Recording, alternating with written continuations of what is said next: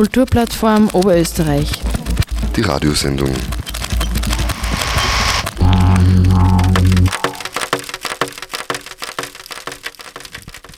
Was darf sich die freie Szene von der Kulturhauptstadt 2024 erwarten?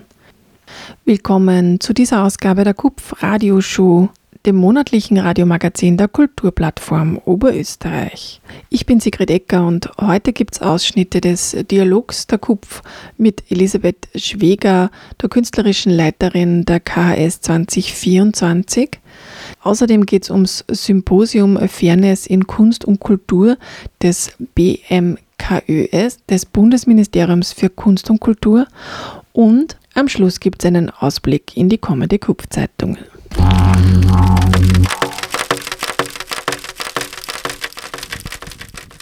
Am 14. September gab es im Kino Ebensee eine offene Gesprächsrunde zwischen der freien Szene im Salzkammergut und der neuen künstlerischen Leiterin der Kulturhauptstadt GmbH, Elisabeth Schweger, sowie Daniel Bernhard von der Kulturvision.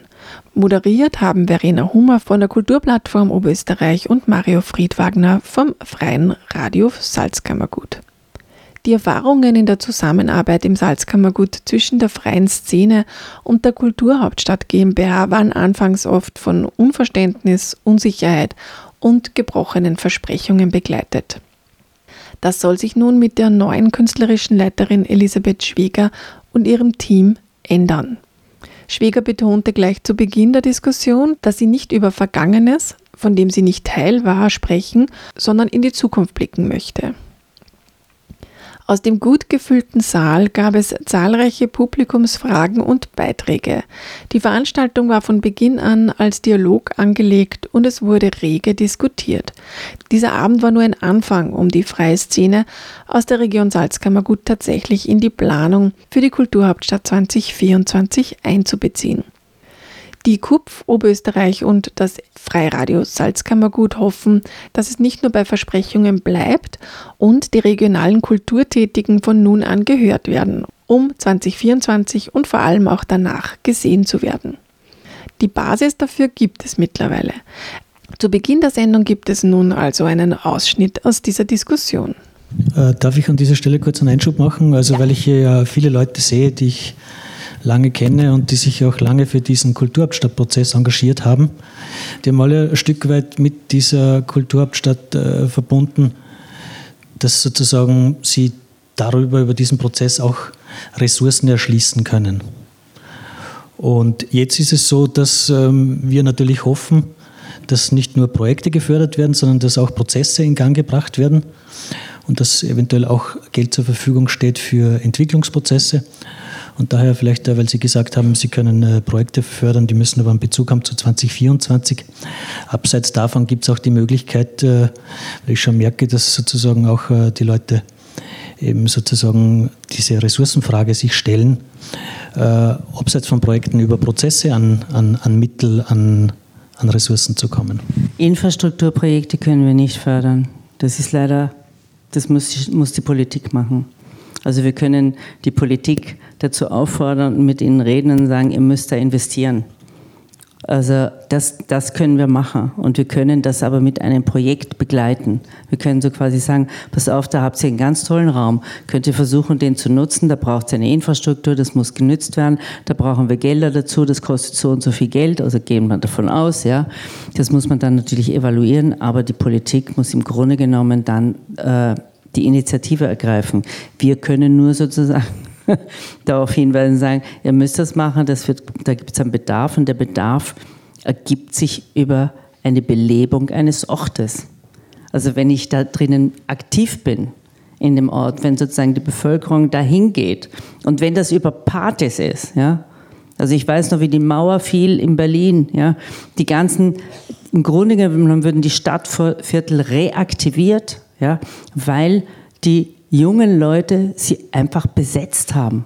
Sie haben sie einfach in einfach genommen und haben da ihre Partys gemacht. Und wenn dann ein Besitzer angefangen hat, das Haus zu renovieren, dann sind sie in den nächsten Keller gegangen und ins nächste Haus, ja. Und haben damit so quasi eine ganz, sozusagen auch eine, haben der Politik auch gesagt, was für Notwendigkeiten vorhanden sind. Und das kann hier genauso passieren. Aber wir müssen über das, über Projekte und Ideen machen und nicht einfach sagen, äh, wir wollen jetzt dieses Haus haben und äh, wir haben aber kein wirkliches Konzept dafür.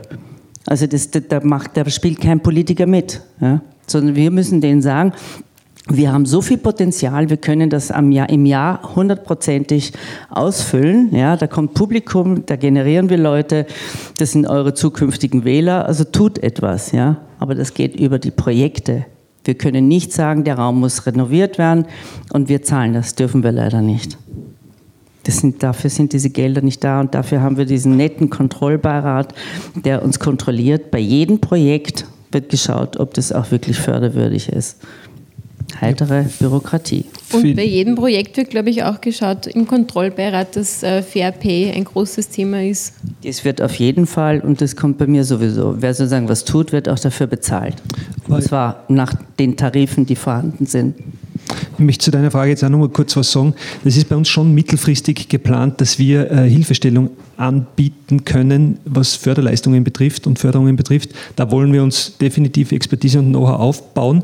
Wir haben geplant, Ende des Jahres oder Anfang nächsten Jahres, je nachdem wie jetzt, äh, wir warten auf Förderentscheidung, je nachdem wie die ausfällt, äh, wird dann auch der Termin bekannt gegeben, eine Klausurtagung zu machen, wo wir quasi die Milestones für die nächsten paar Jahre festlegen. Da ist das definitiv Thema dass wir dann auch Hilfestellungen anbieten können für all jene, die Projekte haben, äh, die, die, die Ressourcen brauchen äh, und die auch vielleicht eine professionelle Begleitung brauchen und haben wollen. So was zum Beispiel, gar nicht so sehr die Infrastruktur gemeint, sondern eher auch äh, finanzielle Mittel, ja. um sozusagen Entwicklungen anzustoßen und zu begleiten. Ich meine, äh, natürlich kann man das ehrenamtlich auch machen und das machen die Leute ja schon seit Jahrzehnten mitunter, nur irgendwann geht da die Luft aus.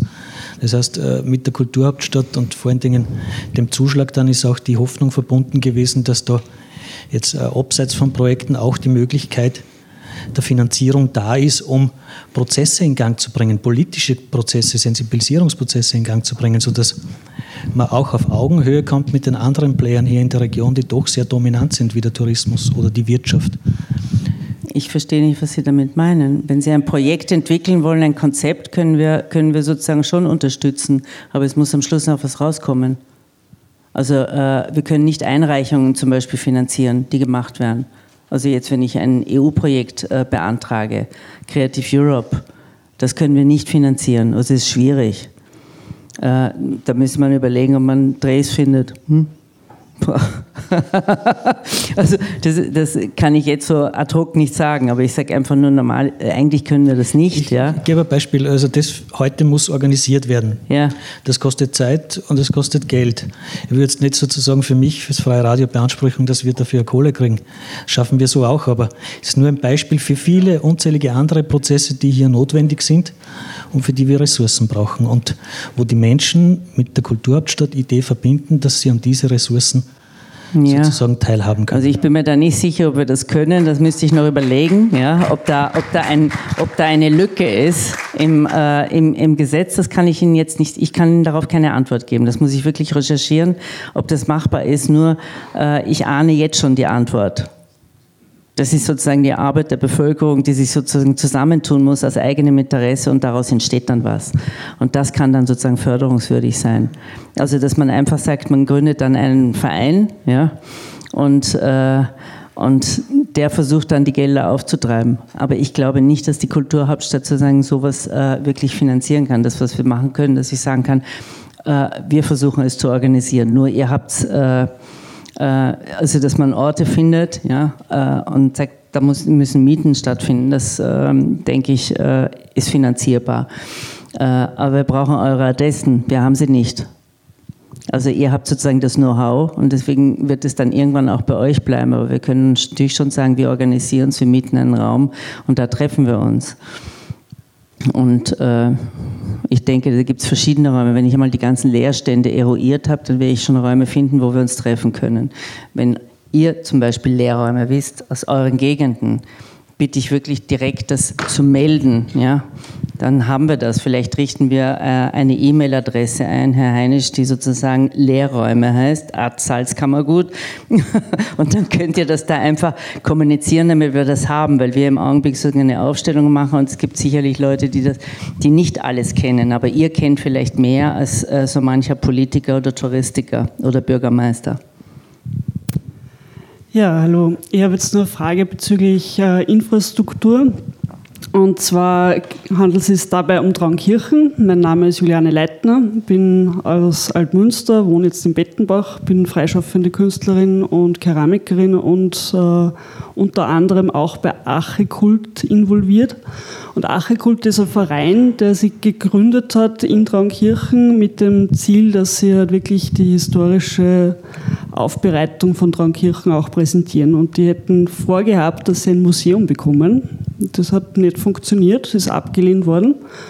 Und in dem Fall würde ich zum Beispiel fragen, wäre es möglich, wenn man sagt, äh, man macht ein Kunstprojekt oder einfach ein Projekt, dass das im Mittelpunkt kommt, dass klar und deutlich wird, dass so etwas wichtig ist. Da geht es um die Geschichte, also wirklich Geschichte, Geschichtsaufbereitung. Ich meine, in Hallstatt kennt man die Geschichtsaufbereitung, aber in Traunkirchen, wo es eigentlich auch wichtig wäre, ist sie leider, wird sie ignoriert oder abgelehnt. Und da ist schon länger, über Jahre daran gearbeitet worden. Also da gibt es ein Team, das wirklich sich eingesetzt hätte, ein Museum zu bauen oder auch zu bekommen und das ist nicht, hat nicht funktioniert.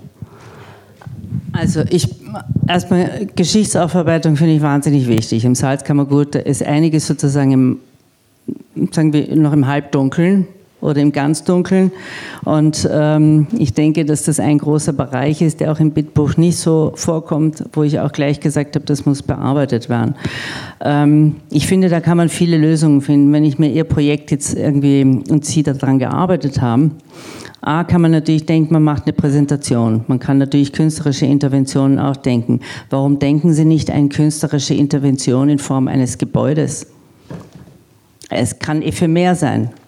Wir kennen sehr viele Gebäude, die äh, nur vorübergehend gebaut sind, die heute noch stehen. Kunsthalle Wien zum Beispiel. Also es gibt einige, äh, äh, oder das Zwanzgerhaus, jetzt am Südbahnhof in Wien, war nur vorübergehend steht bis heute. Und ich finde, da gibt es genügenden, äh, da könnte man sich mit jungen Architekten oder mit, auch es gibt ja Leute wie Raumlabor zum Beispiel, die äh, genau solche Sachen entwickeln. Und ähm, ich mir auch überlegt habe, ob man Architekten mobilisiert, äh, dass man solche vorübergehenden Gebäude mal andenkt, die dann so quasi auch Veranstaltungsort sein können. Das regt schon mal an. Also man kann, man kann einfach das größer denken, ja. Aber man kann es nicht aufgehen. Ich weiß, was Traunkirchen ist. Ich habe dafür Traunkirchen auch Projekte entwickelt äh, oder entwickeln wollen, sagen wir so. Hat nicht stattgefunden. Äh, ich denke mir, da muss man, darf man jetzt nicht locker lassen, sondern da müssen wir uns zusammensetzen und überlegen, können wir etwas machen. Und wie weit seid ihr in eurer Aufarbeitung, dass das präsentationsfähig ist? Einsetzen kann ich mich, wenn das Projekt auf dem Tisch liegt und wenn ich darum weiß und dann kann ich äh, mich bemühen darum, dass da sozusagen eine Aufmerksamkeit entsteht. Ich bin keine Heilsbringerin, sage ich nur, sondern ich kann nur sozusagen einen Diskurs ähm, in die Politik hineinbringen und hoffen, dass sie gehört wird. Aber da sitzt auch noch jemand, der kann dieses Gehör äh, auch weitertragen. Ja, Juliane. Donnerstag sehen wir uns eh, können wir drüber reden. Ähm, ich möchte jetzt einmal ein kurzes äh, Zwischenresümee ziehen. Wir diskutieren jetzt schon seit über einer Stunde. Äh, anberaumt sind eineinhalb Stunden. Äh, wir haben jetzt schon sehr viele Fragen gehört und äh, sehr viele auch konkrete Antworten. Konkret ist vorgeschlagen worden, dass es eine neue E-Mail-Adresse gibt, ähm, um Leerstände zu eruieren. Ähm, Wäre super, wenn das funktioniert von beiden Seiten. Machen wir morgen. Wird morgen gemacht. Ähm, es sind auch viele ähm, Fragen gewesen, ja, was ist mit Projekten, die schon bestehen? Ähm, bestehende Projekte können nicht nochmal eingereicht werden. Man muss, glaube ich, auch immer ein bisschen aufpassen, äh, was ist mit Projekten, die beim Land oder bei der Gemeinde eingereicht wurden. Da ist es natürlich die Kulturhauptstadt ähm, auch nicht dafür da, dass die diese ähm, Probleme oder ähm, Anträge löst, die da vielleicht nicht angenommen wurden. Ähm, man kann ja bis Ende September noch neue Anträge stellen. Bitte macht das. Und ähm, wir, haben, wir haben jetzt auch gehört, mit der Kulturvision gibt es da jetzt im Salzkammergut einen Verein, der eben sich zur Aufgabe macht, ähm, alle Ideen zu sammeln und eine Brücke zur Kultur GmbH zu gründen. Unter anderem, ja, genau. Also im, Endeffekt sind wir froh über jeden, der sich bei uns meldet. Äh, wir haben uns schon dazu entschlossen, dass wir bei der Mitgliederaufnahme ein bisschen wählen und schauen, ob das zu uns passt. Aber in der Regel spricht eigentlich normalerweise nichts dagegen. Äh, ja, im Prinzip ist mir was entfallen, irgendwas würde ich nur sagen. Ähm, wir können ja später sowieso uns noch austauschen. Äh, wir haben ja gehört, Sie haben ja angeboten, dass auch Projekte im Marketing der Kulturhauptstadt GmbH mit ähm, beworben werden, die vielleicht auch gar nicht Teil der Kulturhauptstadt GmbH sind. Das war was ich nur sagen wollte. Das gilt auch für uns natürlich. Ihr Kind euch, auch wenn, auch wenn man nicht Mitglied bei uns im Verein ist, besteht natürlich die Möglichkeit, mit uns in Kontakt zu treten. Und natürlich äh, auch wenn man nicht Mitglied im Verein ist, kann man sich mit Veranstaltungen, äh, Ausstellungen, was auch immer, was man jetzt im künstlerischen Kontext so produziert, an uns wenden. Wir haben auch eine Instagram-Seite, die sehr eifrig bespielt wird von unserer, äh, von meiner Stellvertreterin, von der Marie. Und ich würde euch bitten, nehmt euch in unseren Presseverteiler auf, family at kulturvision-salzkammergut.at und schreibt uns auch, uns was habt. Wir würden das gerne weitertragen, wenn es zur Agenda passt. Ähm, ja, die KUPF gibt es eben, wie du schon gesagt hast, seit ähm, Mitte der 80er Jahre. Äh, wir sind ähm, die Interessensvertretung der oberösterreichischen freien Kunst- und Kulturszene. Wir machen eben genau das, was Sie auch vorher schon angeregt haben, eben dass äh, freie Kunst- und Kulturschaffende ein Gehör finden bei den PolitikerInnen und dort, ihre Interessen auch wirklich vertreten werden. Also wir schauen uns auch die Legislative immer ganz genau an und ähm, machen Presseaussendungen, Veranstaltungen, äh, einen Kunst- und Kulturmanagement-Lehrgang, der von auch Nicht-AkademikerInnen genutzt werden kann. Äh, wir machen Netzwerktreffen. Äh, wir haben eben im Freien Radio Salzkammergut das heute auf die Beine gestellt. Wir machen da sehr viel. Das steht natürlich auch jedem offen, auch ähm, mit uns natürlich in Kontakt zu treten. Wir machen auch ganz viele Beratungen, wenn es um Förderanträge geht, wenn es darum geht, okay, ich habe einen Förderantrag geschrieben, der liegt seit Monaten irgendwo und ich kriege keine Antwort. Äh, da setzen wir uns dann auch dafür ein.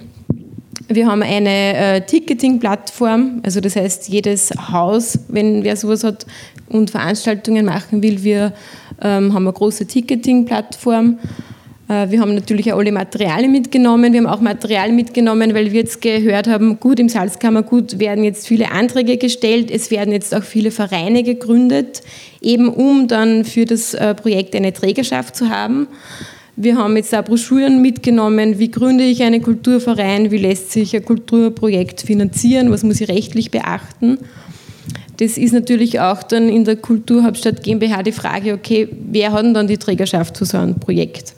Auch da haben wir jetzt vorhin gehört, das muss erst geklärt werden. Ja, wir, wollen das, wir wollen das auch offen lassen, weil äh, es gibt manchmal Projekte und da findet sich kein Träger und dann wollen wir es aber trotzdem machen und da muss man sich hinsetzen und überlegen, wie schaffen wir das. Und ähm, also nicht von vornherein, nur weil kein Träger da ist, äh, sagen, geht leider nicht das kann nicht sein. Dann, also wir haben ja auch mit Munden schon gesprochen, ob wir nicht so eine Art Pool machen, wo wir sagen, die sind, da, wir machen so einen Trägerschaftspool, ja, um, um einfach Projekte auch umzusetzen, die eben keine Träger haben. Das heißt, ich kann auch als Privatperson einfach ohne Verein mit einem Projekt aber Sie, wenn das Projekt wirklich gut ist, dann werden wir dafür eine Lösung finden, es umzusetzen. Also ich finde, manche Projekte brauchen vielleicht auch keine Träger. Ist auch eine sind, konkrete Ansage. Ja, das hängt dann wirklich vom Projekt ab. Aber es ist natürlich toll, wenn ihr sozusagen sowas auch gründet oder anbietet, weil dann weiß ich, ich kann mich an euch wenden und kann fragen, äh, können wir das gemeinsam machen? Ja, ja, also wir haben keine Trägerschaft, aber wenn es eben so die Frage gibt, wen gibt es überhaupt, wo gibt es Leerstände, dann sind wir natürlich auch seit den 80er Jahren eben. Ja, Leerstände heißt meistens, keiner fühlt sich dafür verantwortlich. Ne? Das muss man auch wissen. Und da muss man einfach gucken, äh, äh, dass man selber, höchstwahrscheinlich ist das dann die Kulturhauptstadt, die die Trägerschaft dann übernimmt. Aber wir können sie auch nicht unendlich übernehmen, das wollte ich noch sagen, weil wir ein kleines Team sind. Vielleicht können wir an dem Punkt eben wieder nur ein paar Stellungnahmen, Wortmeldungen einschieben. Das passt jetzt gerade so sehr gut. Mein Name ist Loel Richard, Bad Ischl und ich bin schon seit langem auch in viele Projekte involviert. Wir haben sehr viel gemacht und es scheiterte oft daran, dass jemand zu Deutsch sagt, den Kopf hinhält. Also die Veranstalterrolle. Hier wurde jetzt vom Träger gesprochen. Ne? Und ich selbst bin bisher oftmals als Produzent aufgetreten, habe ein Projekt gemacht und es hat dann jemand veranstaltet. Nicht? Muss man jetzt bei diesen Projekten hier diese Veranstaltereigenschaft fast das Unternehmerische dann mitbringen oder die Trägerschaft oder gibt es die Möglichkeiten, sich hier einer, einer Körperschaft zu bedienen, dass ich so als Produzent auftrete? Dass Sie als Produzent auftreten oder wir? Na, wenn ich ein Produkt habe, ja. ich komme mit etwas, eine Idee, das ist ein, ein etwas mhm. Produziertes, etwas Hergestelltes. Ja. Und weil Sie eben zuerst gesagt haben, weniger Infrastruktur, sondern eher mehr die Belebung, die Inszenierung, die, sage ich mal, Veranstaltung vielleicht, äh, dann komme ich mit dem Produkt. Wer veranstaltet es? Muss ich das veranstalten? Muss man es selber machen? Oder, oder gibt es da vorhandene? Also wenn wir das Projekt sozusagen, wenn das Team sozusagen äh, das entscheidet, ja, dass das Projekt äh, umsetzt, sein muss, dann werden wir eine Lösung finden. Es ist natürlich immer einfacher, äh, wenn wir sagen, wir haben ungefähr, äh, dass es sich 100, 200, 300 Projekte, die umgesetzt werden, wenn sozusagen einige von Trägern übernommen werden, weil wir es alleine nicht schaffen werden. Also normalerweise, es gibt also Kulturhauptstädte, die machen alles nur über Trägerschaften. Die machen selber überhaupt nichts. Also die leiern an, ja, und machen das nicht. Das möchte ich ehrlich gestanden nicht, weil dadurch einfach gute Projekte womöglich verloren gehen. Also ich möchte dann lieber sozusagen sagen, äh, was für Möglichkeiten haben wir und diese Möglichkeiten ausloten. Mit so vielen Leuten wie möglich, mit Kopf zum Beispiel oder mit anderen. Ja? Oder wir müssen den Ort, wo wir der Meinung sind, dass der das machen, dass das da stattfinden kann, dann überlegen, wer kann denn die Trägerschaft übernehmen.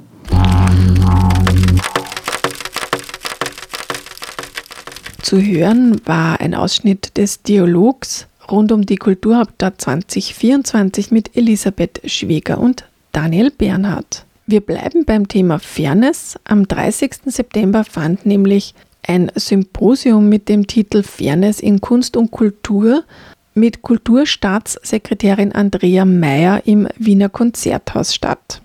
In dem dort vorgestellten Zwischenbericht werden sowohl bereits umgesetzte als auch in Planung befindliche Maßnahmen zur Verbesserung der sozialen Lage von Kulturschaffenden vorgestellt. Zu den sechs zentralen Punkten zählen etwa 4P, Transparenz und Kommunikation sowie Diversifizierung. Verena Hummer, stellvertretende Geschäftsführerin der KUPF Oberösterreich, war gemeinsam mit der IG Kultur und der VP-Beauftragten Gabi Gerbersitz live dabei und berichtet darüber, ob in unserer Bundesregierung das Thema VP auch wirklich Teil des sogenannten Fairness-Prozesses ist. Ja, ich durfte letzte Woche am Donnerstag nach Wien zum Fairness-Symposium mit der Kunst- und Kulturstaatssekretärin Andrea Meyer fahren und habe mich davor im Vorfeld auch mit der IG Kultur und der VRP-Beauftragten Gabi Gerbersitz getroffen. Wir haben darüber gesprochen, dass im Vorfeld dieses Fairness-Symposiums von den KulturarbeiterInnen sehr viel Unmut ähm, bestand, weil ähm, einerseits war das Programm erst sieben Tage vorher fertig, andererseits wurde seitens der IGs immer wieder kommuniziert, dass wir gerne das Fair-Pay-Manifest dort präsentieren würden, aber auch den Fair Pay, Fair Play Reader des Kulturrats. Und es wurde immer wieder von Andrea Meyer rückgemeldet, äh, Fair Pay sei nicht der, das Kernthema dieses Fairness-Symposiums. Vor Ort waren dann aber sehr viele Interessenvertretungen und hatten auch eigene T-Shirts zum Thema Fair Pay an, weshalb dann das Thema trotzdem in den Vordergrund rückte. Es wurde das Fair Pay Manifest dann auch während der Podiumsdiskussion mit Thomas Randisek vom Dachverband Salzburger Kulturstätten verteilt, direkt im Publikum. Das heißt, wir hatten dann doch ähm, auch die Möglichkeit, direkt vor Ort Gehör zu finden.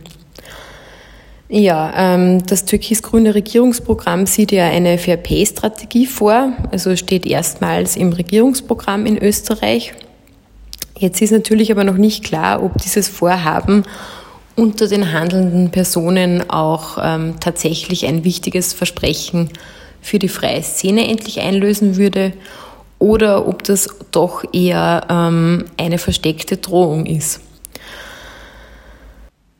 Warum spreche ich da jetzt von einer versteckten Drohung? Einerseits deshalb, äh, weil immer wieder auch auf diesem Fairness-Symposium argumentiert wurde, Fair Pay soll an Förderrichtlinien gebunden sein, das heißt nur Projekte, die nach Fair Pay bemessen sind, werden gefördert. Da muss man aber jetzt aufpassen. Ähm, natürlich ist es richtig und wichtig, ähm, Projekte zu fördern, die die MitarbeiterInnen nach Fair Pay bezahlen. Andererseits, wenn das aber gleichzeitig bedeutet, dass mit den bestehenden Mitteln das passieren soll, dann würden ja viel weniger Projekte gefördert werden als bisher. Also ist es ganz wichtig hervorzuheben, und das müsste auch das ähm, Kunst- und Kulturministerium tun, dass eine Fair Pay-Strategie nur dann umzusetzen ist, wenn es auch deutlich mehr Geld gibt. Äh, in der Zwischenbilanz des BMKs auf dem Fairness-Symposium äh, war auch zu lesen, dass es jetzt zwei Millionen Euro Zusatzmitteln für die Fair Pay-Widmung gibt für die Jahre 2020 und 2021. Ähm, das Land Salzburg hat jetzt innerhalb von zwei Monaten den Fair Pay Gap mit 2,5 Millionen Euro nur für das Land Salzburg beziffert. Rechnet man das auf auf Österreich, wären wir da bei 22,5 Millionen Euro Fair Pay Gap in Österreich. Wenn jetzt äh, das Bundesministerium stolz darauf ist, 2 Millionen Euro dazu zu schießen, dann schaut dieser Prozess ziemlich düster aus. Also dann ist davon auszugehen, dass das noch Jahrzehnte dauern wird, bis wir da mal bei einer ähm, Fair-Pay-Widmung sind, die dem Thema auch gerecht wird. Bei dem Fairness-Symposium wurde als Ausblick auch angekündigt, dass es Ende des Jahres ähm, die Ergebnisse des Fair Pay Gap, ähm, der Fair Pay Gap Studie des Gallup-Instituts geben soll. Da wird sich dann zeigen, wie groß der Gap für Österreich wirklich ist und wie dann das ähm, Kunst- und Kulturministerium mit diesem Gap umgehen wird. Andererseits wurde angekündigt, dass es ab Jänner 2022 eine Fokusgruppe zum Thema Fair Pay geben wird. Äh, dass aber solche Fokusgruppen natürlich wenig Handlungsspielraum und keine Hebelwirkung haben, ist auch allgemeinhin bekannt. Positiv anzumerken ist aber einerseits eben dieses Best Practice, Practice Beispiel aus Salzburg, wo wirklich ähm, die Stadt Salzburg, das Land Salzburg ähm, sehr gut zusammengearbeitet haben und innerhalb weniger Monate tatsächlich ähm, eine hohe Summe an Geldern rückgestellt haben, dezidiert zum Thema Fair Pay. Auch positiv hervorzuheben ist die Berichterstattung, die es dann rund um das Fairness-Symposium doch gab. Es gibt äh, nachzuhören und nachzusehen einige ORF-Berichte. Auch gestern im Kulturmontag ähm, wurde das Thema Fair Pay ähm, zehn Minuten lang besprochen. Und ich sehe das zumindest als Schritt in die richtige Richtung. Und wir müssen dranbleiben und mit gemeinsamer Stimme Fair Pay für Kulturarbeit fordern. Soweit Verena Hummer zum Fairness-Symposium des Bundesministeriums für Kunst und Kultur.